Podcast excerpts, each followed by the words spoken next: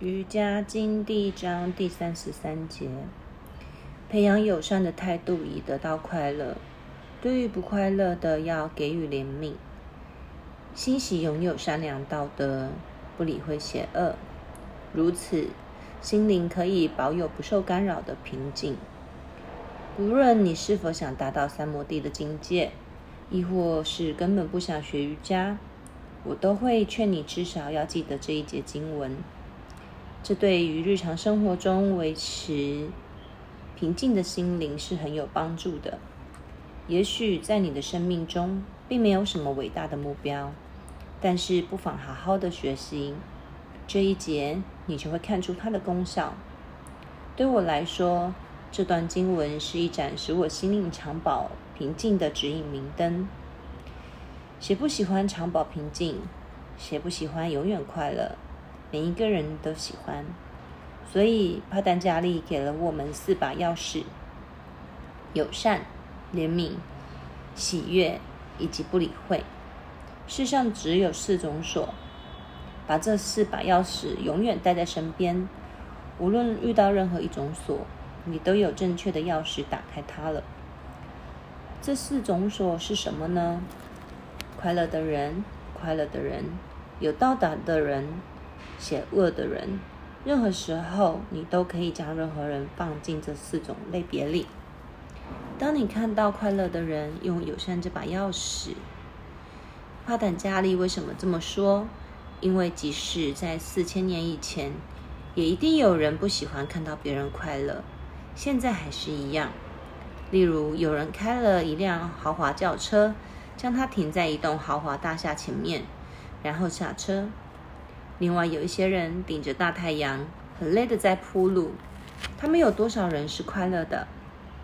不多的。他们会说：“你看那辆豪华轿车，它在吸我们劳工的血啊！”我们会碰到这样的人，他们永远是嫉妒的。他只是下了车，走进屋子，批评着，却内心激荡，而不去想：啊，如果每个人都像他这么幸运。这世界有多快乐啊！愿神保佑每一个人都能像他这么幸运。有一天我也会得到这些的。你要结交这种朋友。然而，我们多半都没有这种反应。不仅是个人之间没有，就连国家之间也没有。当某些国家强盛繁荣时，就会引起邻国的妒忌，想摧毁其经济。当一个人获得名声和地位时，就会有人批评：“啊，你不知道他有个地位显赫的哥哥吗？他一定是靠这个关系发迹的。”他们从不愿承认他可能是靠自己的努力得来的。这个嫉妒并不会打扰到他，反而会打扰到批评者自己的平静。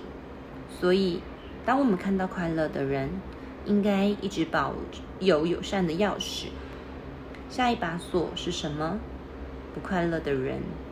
嗯，大师说，每一个人都有他的业障，他一定在前世造了业，让他现在去忍受吧。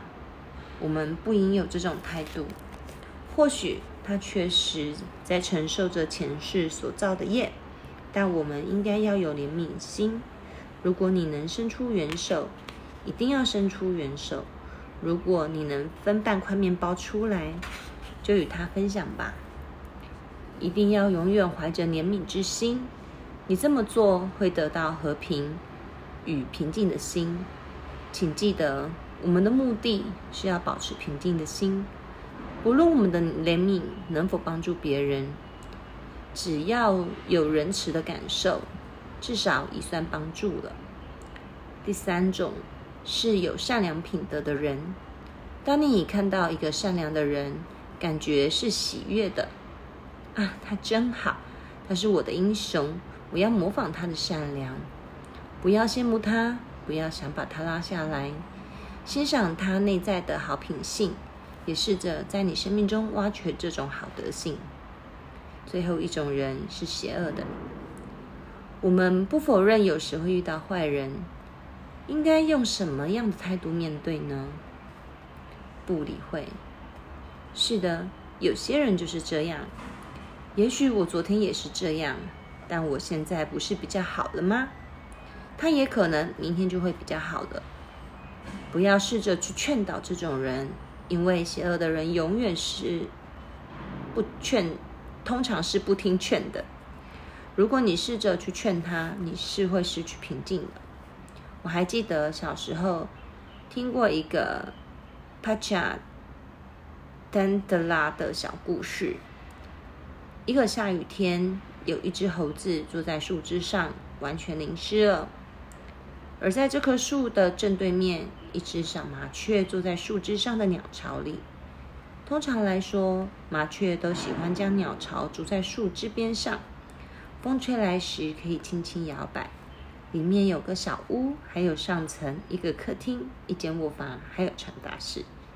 真的，你得看看。有时候还真羡慕麻雀小屋呢。此时，在巢里温暖舒服的小麻雀，正好。往外看到了可怜的猴子，说：“亲爱的朋友，我是这么娇小，我甚至没有你那样的手，我只有小小的嘴巴，但我却建了一个很好的窝，这就是为了下雨天准备的。即使雨不停的下，一直下，我仍然可以温暖的躲在里面。我听达尔文说，你们的人，你们是人类的祖先。”那么，你为什么不用用头脑，在某个地方盖一间很好的小屋，能在雨天保护你呢？你可以想象猴子的脸色，真是可怕极了。哦，你这小鬼，好大的胆子，竟敢教训我！就是因为现在你又温暖又舒服，所以嘲笑我。你等着，你会知道你的下场的。猴子冲向鸟巢，把窝给扯碎了。可怜的小鸟只好飞出去，跟猴子淋得跟猴子一样湿。这是我小时候听到的故事，到现在都还记得。有的时候我们会碰到这样的猴子，如果你劝他们，他们会认为你是在羞辱他们，认为你很得意、很骄傲。如果你感觉别人有这种倾向，避开他，他一定会受到教训的。像这种人劝解你，只会失掉内心的平静。你还能想出任何的其他种类的人吗？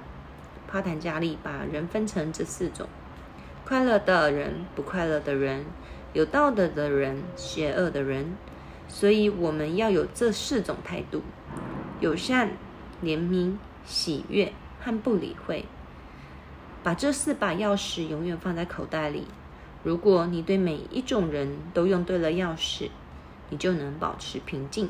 世上没有事情会让你烦恼了。记住，我们的目标是要维持心灵的平静。巴坦加利的瑜伽经一开始就提醒我们这一点，这一节是很有用的。